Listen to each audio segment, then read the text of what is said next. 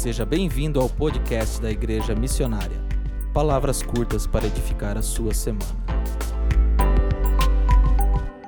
Irmãos, nós estamos numa série de mensagens de salmos, e essa, essa mensagem a gente ia encerrar semana passada. Mas o Espírito Santo tem tocado o nosso coração para continuar. E nós vamos continuar até quando Deus mandar. Amém? Quantos conseguiram pegar alguma dessas mensagens nos Salmos aqui? Salmo 91, 23, Salmo 1. Hã? E hoje nós vamos no Salmo 126. Você pode abrir comigo? Então acompanhe aqui. Salmo 126. Eu queria que nessa leitura que nós vamos fazer você prestasse bem atenção, porque é uma passagem muito forte, é um salmo muito maravilhoso. E eu tenho certeza que Deus vai falar muito com a gente aqui. Quando o Senhor trouxe os cativos de volta a Sião, ficamos como quem sonha. Então nossa boca se encheu de riso e nossa língua de cânticos de alegria. E se dizia entre as nações: O Senhor fez grandes coisas por eles. Sim, o Senhor fez grandes coisas por nós. E é por isso que nós estamos alegres. Senhor, restaura os nossos cativos, assim como renovas, renova as correntes do Negueb. Os que semeiam em lágrimas colherão com cânticos de júbilo. Aquele que sai chorando a plantar a semente voltará com cânticos de júbilo, trazendo consigo os seus feixes. Coloca a mão no seu coração, feche os seus olhos. Senhor, nós passamos a semana toda ouvindo tantas vozes no nosso dia a dia, onde nós onde nós passamos parte do nosso tempo, se é no trabalho, se é na escola, se é em casa. Tantas vozes que vão falando conosco, vozes externas e muitas vezes internas. Mas esse momento é o momento que nós podemos ouvir a tua voz pela tua palavra que nós possamos neste momento ouvir a tua voz. Você pode falar isso ao Senhor? Você pode orar isso ao Senhor, igreja? Diga, Jesus, eu quero ouvir tua voz. Eu quero ser guiado e conduzido por ti nessa terra. Fale conosco. Espírito Santo de Deus, fale conosco. Amém. Quando o Senhor trouxe os cativos de volta a Sião, ficamos como quem sonha. O povo de Deus ficou cerca de 70 anos no exílio babilônico. Você tem noção do que é isso? 70 anos no exílio, sofrendo, num lugar muito difícil de viver, era um lugar de muita promiscuidade, não era um ambiente para os filhos de Deus viver tranquilamente. Foi difícil. Agora, pare para pensar: 70 anos vivendo isso. Às vezes, algumas pessoas, ao passarem por lutas e às vezes por alguns anos enfrentando uma certa realidade, alguns chegam a desistir. Ah, já faz Cinco anos que eu estou nessa, dez anos, quinze. Ah, acho que é melhor eu parar com esse negócio de Jesus. Irmãos, 70 anos. Vou repetir. 70 anos de sofrimento, gente. Mas chega uma hora que Deus, de forma milagrosa, Deus muda a estação na vida deste povo. Deus liberta eles desse cativeiro, desse exílio. E a Bíblia diz que quando isso acontece, eles ficam como quem sonha. O que é ficar como quem sonha? Sabe quando você começa a viver algo tão extraordinário, algo tão maravilhoso, algo tão incrível? Depois de ter sofrido tanto, depois de ter padecido tanto, de repente começa a acontecer algo tão, tão absurdo na sua vida que você começa a achar que aquilo é um sonho. Isso é ficar como quem sonha. Não é possível que eu estou vivendo isso. Eu sofri demais, eu, eu, eu padeci muito, aquilo que eu tanto desejava, em muitos momentos eu, eu, eu, eu fugiu dos meus olhos, estava fugindo da minha realidade, do meu alcance. Mas agora aconteceu. Agora aconteceu. Ei, querido, nós servimos um Deus que pode fazer isso na nossa vida. Não importa o que você tem passado ou quantos anos que você tem sofrido, existe um Deus que pode mudar essa estação na sua vida e você vai ficar como quem sonha. Você vai pedir até para as pessoas beliscar você, ó, belisca, me belisca. Eu, eu acho que é sonho que eu estou. Não, não é possível que essa pessoa mudou. Não é possível que essa pessoa se converteu. Não é possível que o meu casamento foi transformado. Não é possível que a minha vida financeira começou a andar. Não é possível que eu fui curado. Não é possível que Deus restaurou o meu ministério. Eu estou como quem sonha. Me belisca para eu ver se verdadeiramente eu não estou sonhando. Dá uma beliscadinha nessa pessoa que está do seu lado e fala: Ei, você vai viver isso. Quem sabe em 2020 você vai ficar como quem sonha, igreja.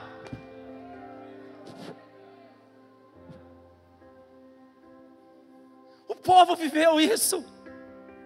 O povo pode desfrutar dessa realidade. Eu acredito que muitos aqui este ano vão ficar como quem sonha. Ah, pastor, eu nem acredito que está acontecendo. Eu nem acredito que chegou a minha hora. Eu nem acredito que chegou o tempo de Deus na minha vida. Você pode aplaudir o Senhor aqui, igreja. Aleluia! Diga para o teu irmão está chegando a tua hora, meu filho. Segura a bênção aí.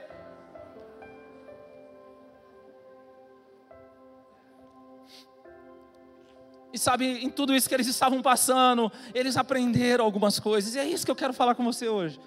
Algumas coisas tão simples. Eles aprenderam. E nós precisamos aprender. O salmista vai nos ensinar aqui, inspirado pelo Espírito Santo. Essa palavra é maravilhosa. A primeira coisa que nós temos que aprender, olha no versículo 2. Então a nossa boca se encheu de riso, a nossa língua de cânticos de alegria. E se dizia entre as nações: O Senhor fez grandes coisas por eles. Veja, as nações estavam falando deles. O Senhor fez grandes coisas por eles. Sim, o Senhor fez grandes coisas por nós. E por isso nós estamos alegres. Primeira coisa que eles aprenderam: Ah, se eu não clamar, as pedras vão clamar. A primeira coisa. Se eu não clamar, as pedras vão. Jesus falou isso. Se vocês não clamar, as pedras vão clamar. Por que, que eu estou falando isso? Você percebe que o salmista, ele diz o seguinte: olha, as nações olhavam e diziam: grandes coisas fez o Senhor por eles. As outras nações, aqueles que não acreditavam no mesmo Deus que eles acreditavam, aqueles que eram de fora, aqueles que eram de fora estavam vendo mais do que aqueles que eram de dentro. Está comigo aqui, igreja? Aqueles que eram de fora, aqueles que eram incrédulos, estavam vendo mais o que Deus estava fazendo do que eles. Muitas vezes nós vivemos assim. Muitas vezes nós estamos tão focados em algumas coisas, algum, alguma coisinha que a gente quer que aconteça na nossa vida, e nós não estamos vendo que outras pessoas estão vendo, que Deus já fez grandes coisas por nós. Eu passei essa pandemia, tem passado, colhido tantos testemunhos, tantas pessoas que chegam para mim. Olha só, no meio dessa pandemia, pessoas chegaram para mim, pastor. Eu achei que eu ia ser mandado embora, eu recebi foi um aumento. Pastora, eu achei que minha vida ia acabar, agora eu tenho meu próprio negócio. Foram muitos que falaram isso para mim. Pastor, eu consegui o carro que eu tanto queria. Eu fui para a casa que eu queria. Pastor, eu casei. Pastor, casais chegando, pastor, estamos grávidos, gente engravidando na pandemia e Deus guardando, sabe por quê? O povo de Deus não é regido pela terra, o povo de Deus é regido pelo céu. No pior momento da terra, você pode viver o seu melhor momento com Deus. Grava isso. Ah, porque nós estamos vivendo essa fase. A fase pode ser ruim, irmão. Mas quem rege a sua vida é o Rei dos Reis, Senhor dos Senhores, Jesus, o seu Salvador, o nosso Salvador, o nosso Senhor. Ele tem guardado você, a tua família. Ele é o Deus Todo-Poderoso. Nós precisamos testemunhar isso, a minha igreja. A gente precisa testemunhar, a gente precisa clamar, sabe? Nós não podemos correr o risco de ver que as outras pessoas estão vendo o que Deus está fazendo na nossa vida e a gente não está vendo. Olha para o seu irmão e fala assim: Você é um abençoado. Ei, você que está aí, você é um abençoado. Deus tem feito grandes coisas. Sabe, é muito bom quando a gente dá o testemunho aqui dentro. E quando a gente faz isso entre nós, gera edificação. Mas quando a gente faz isso lá fora, gera salvação. Quando Jesus libertou um demoniado lá de Gadara, esse homem passou grande parte da sua vida uma, a Bíblia fala que tinha uma legião legião de demônios nele, ele vivia no sepulcro, ele vivia aprisionado. Talvez você, por muito tempo da sua vida, você viveu aprisionado, você vivia aí preso em vícios, em tantas coisas, mas um dia Jesus chegou, ele libertou você, ele tirou tudo aquilo que estava prendendo a sua vida, toda a corrente que te prendia, ele tirou, você foi livre. E a Bíblia fala que quando isso aconteceu, esse homem fala para Jesus: Jesus, deixa eu ir embora com você, Jesus, deixa eu entrar nesse barco. Jesus fala: Não, você não pode entrar nesse barco, vai, volta lá na sua cidade e fala quão grandes coisas Deus tem feito por você. Aquele homem saiu, ele foi pelas cidades, ele foi falando: Jesus me libertou, Jesus me libertou. Eu estava longe, Jesus me libertou. A Bíblia fala que muitos ficaram admirados, é o que Deus quer fazer com você. Talvez se fosse nos nossos dias, a gente falaria para o endemoniado de, de Gadara: Vamos agora, você vai fazer uma carreira gospel. Vamos levar ele para várias igrejas. Ei, irmão, é muito bom isso aqui mas Deus quer que você manifeste a glória dele em toda a esfera da sociedade, aonde você passa, aonde você está, lá no seu trabalho, nas pessoas que você encontra na escola, nas ruas, aquelas pessoas que você vive que ainda não conhece Jesus, lá você tem que falar: Deus tem feito grandes coisas na minha vida, é por isso que eu estou alegre, esse é o motivo do meu sorriso, isso é o motivo da minha alegria. Deus tem feito grandes coisas.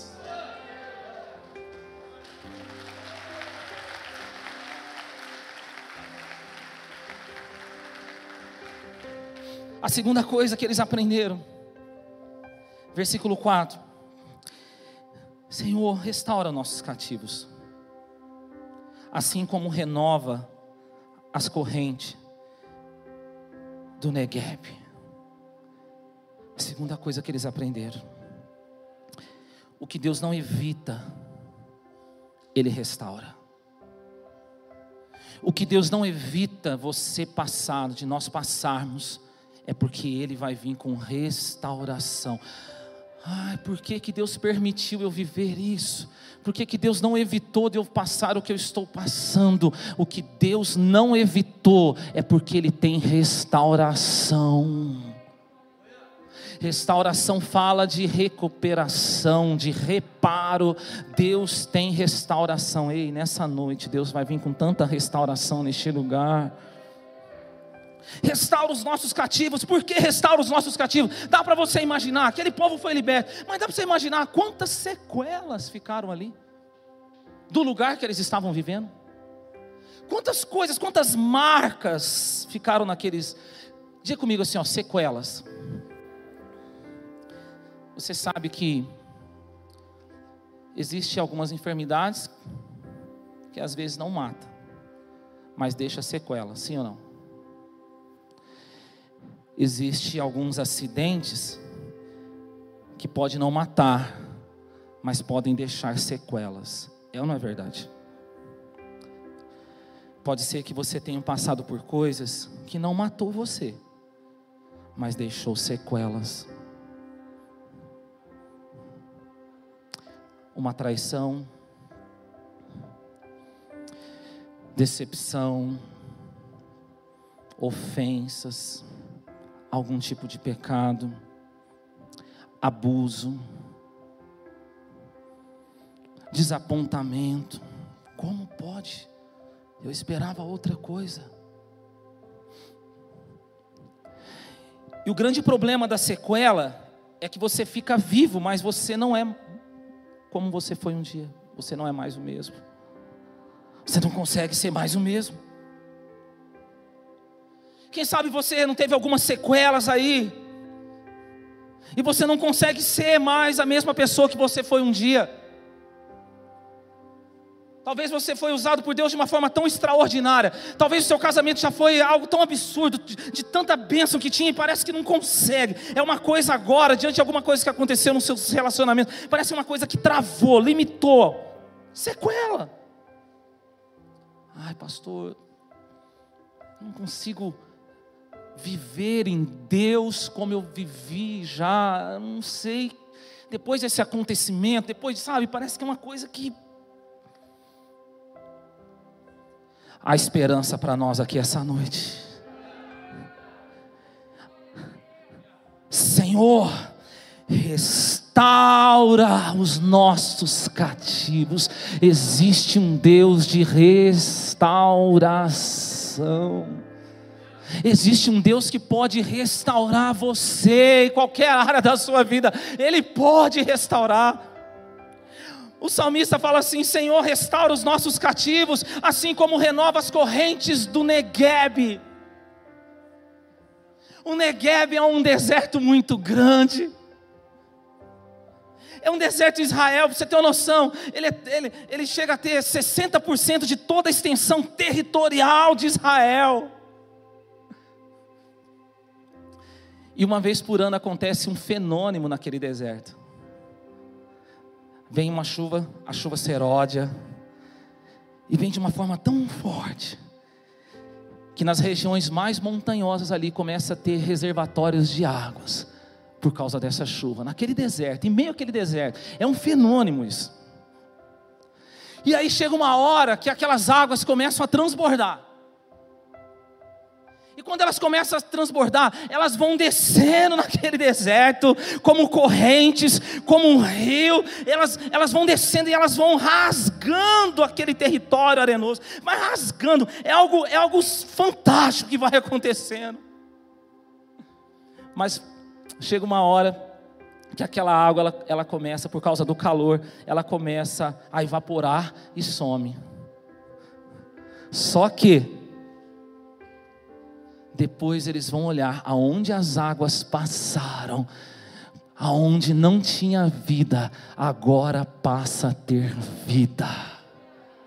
E ao olhar você vê que tão maravilhoso, aquele lugar que era tão arenoso, agora você vê tudo verdinho, cheio de flores. Ei, presta atenção, existe um Deus que pode fazer isso na nossa vida como ele fez ali, como ele faz nas correntes do Negev, ele pode nos restaurar à medida que você vai buscando a presença dele de forma sobrenatural. Ele vai derramando das águas do Espírito, das águas da palavra de Deus, e essas águas vão passando na nossa alma, vão passando no nosso coração, vão tocando cada área da nossa vida, e aonde tinha sequelas, passa a ter a vida de Deus.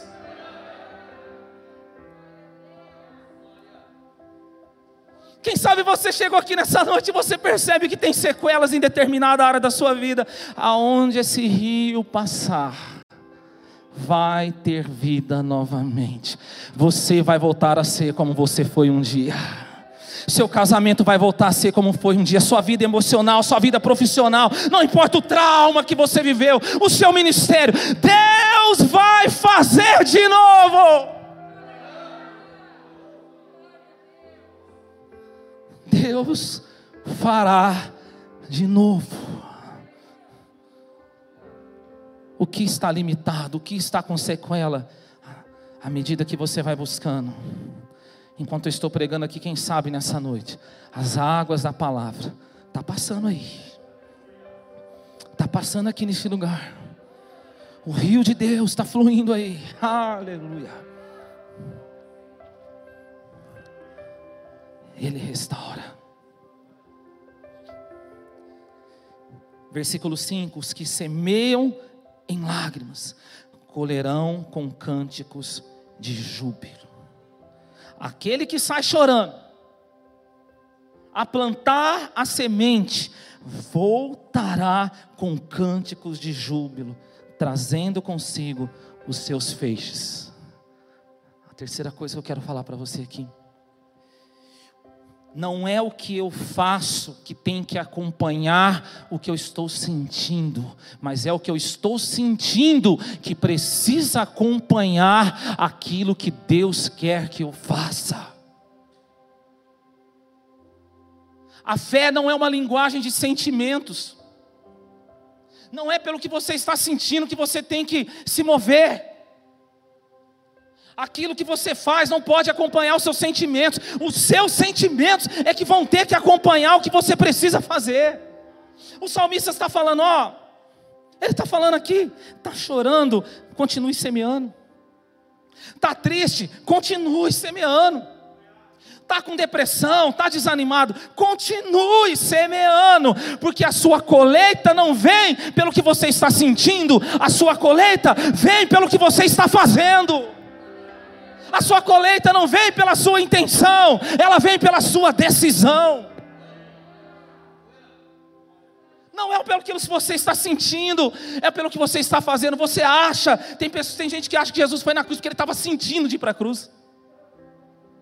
Quando Jesus estava ali no Getsemane, quando ele ora e fala ao Pai, ele fala assim: Senhor, se possível, afasta, Deus, afasta de mim, Pai, esse cálice. Todavia, não seja feito como eu quero, ou seja, não seja feito como eu estou sentindo, mas seja feito como o Senhor quer, como aquilo que precisa ser feito. E ao terceiro dia, Jesus colheu a ressurreição.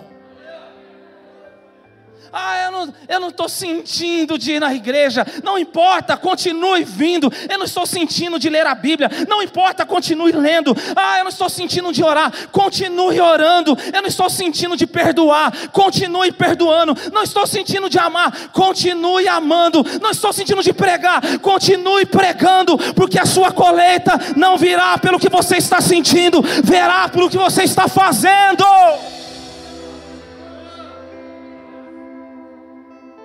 Esqueça nessa noite essa historinha de seguir a voz do coração. Jeremias 17 diz: Enganoso é o coração, quem o conhecerá?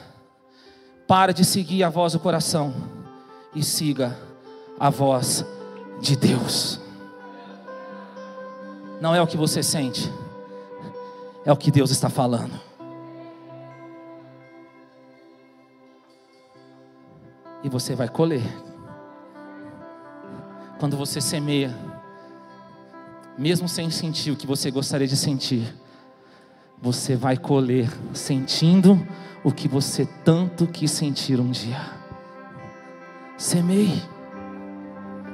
Quantos semeadores tem aqui? Semeie adoração. Semeie adoração. Semeie busca. Semeie igreja. Semeie perdão. Semeie amor.